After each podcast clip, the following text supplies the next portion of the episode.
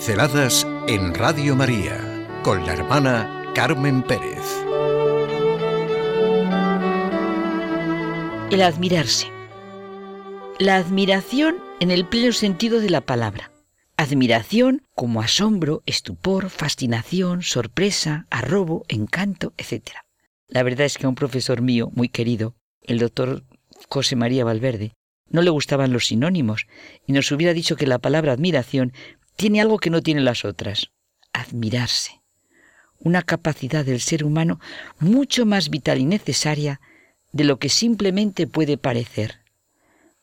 Es el primer paso para el conocimiento,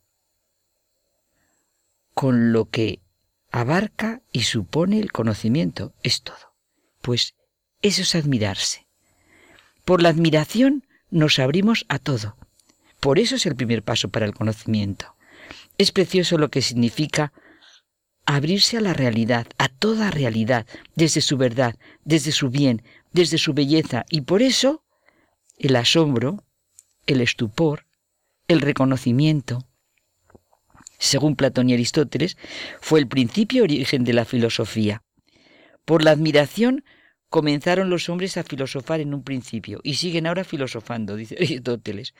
Descartes considera la admiración como una de las pasiones fundamentales y la define como la súbita sorpresa del alma que la lleva a considerar con atención los objetos que le parecen raros y extraordinarios.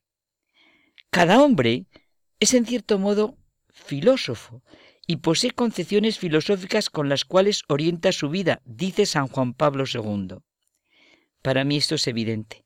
Cada ser humano tiene su propia filosofía, sea consciente o no sea lograda por sí mismo sencillamente aceptada de forma pasiva. Dice Ortega que la verdadera necesidad es la que ser siente de ser lo que es, el ave de volar, el pez de bogar y el entendimiento de filosofar. La admiración es una exigencia nítidamente humana. El que no se admira fracasa en su existencia.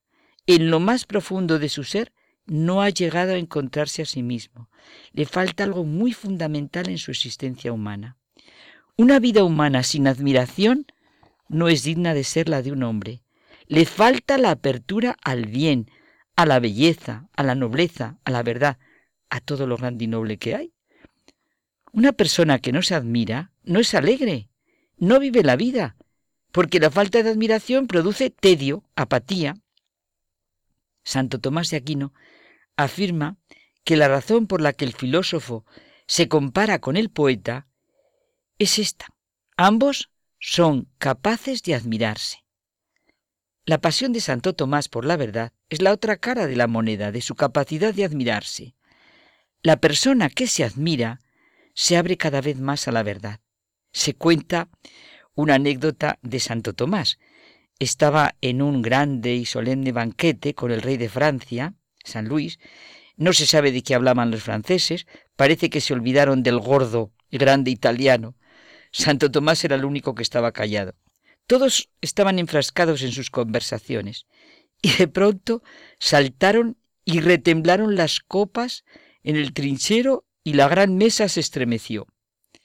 El fraile dominico Santo Tomás había descargado su enorme puño, cual maza de piedra, dando un golpe que sobresaltó a todos como una explosión, y exclamó con voz tonante, Ya lo tengo, y con eso se liquida los maniqueos.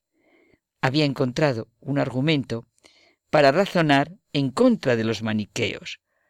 Un biógrafo dice que su amor a la verdad pudo más que su humildad. Es muy conocido, ¿verdad? Su apodo, el buey mudo, eso, un día uno de sus compañeros, claro, leyó los apuntes del estudiante y ¿qué hizo? Pues se los llevó al sabio profesor, a San Alberto. Y San Alberto, al leerlos, les dijo a los demás estudiantes, ustedes lo llaman el buey mudo, pero este buey llenará un día con sus mugidos el mundo entero. Y así sucedió, en verdad después.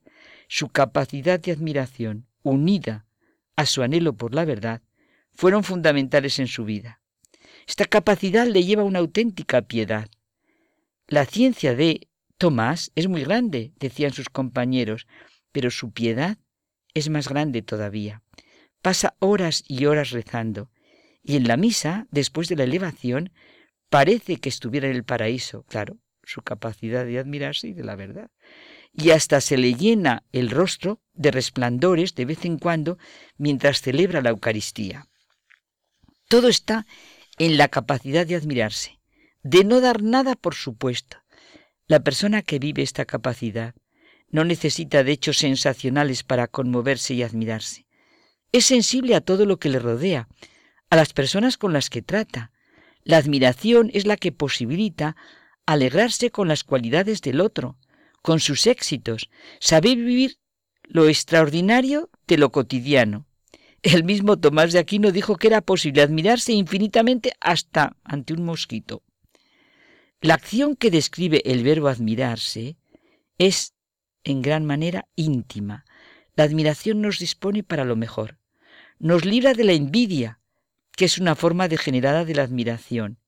El envidioso reconoce lo grande, pero lo reconoce a su pesar, siente pesar del bien ajeno. La admiración también es opuesta a los celos, que en realidad son una forma particular de la envidia y transforman todo en sospechoso.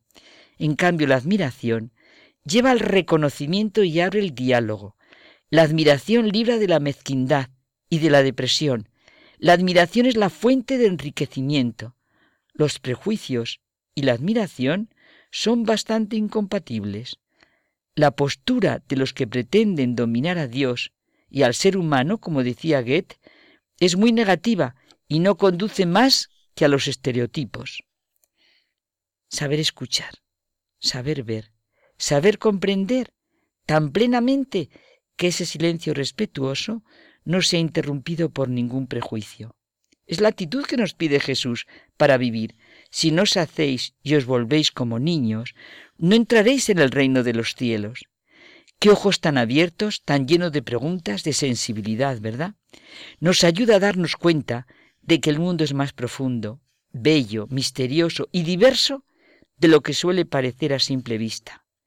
Pieper, pensador alemán, que precisamente se dio a conocer con su tesis doctoral sobre Santo Tomás, siente la admiración como intrínseca a la esperanza y la define como el deseo de saber, la añoranza y el deseo de saber cada vez más. La persona que se admira camina, vive, intenta llegar al fondo de las cosas. Por eso afirma Goethe que lo máximo que un hombre puede alcanzar es la admiración. De la admiración nace la alegría y produce felicidad, pues abrirnos a la capacidad que Dios nos dio de admirarnos.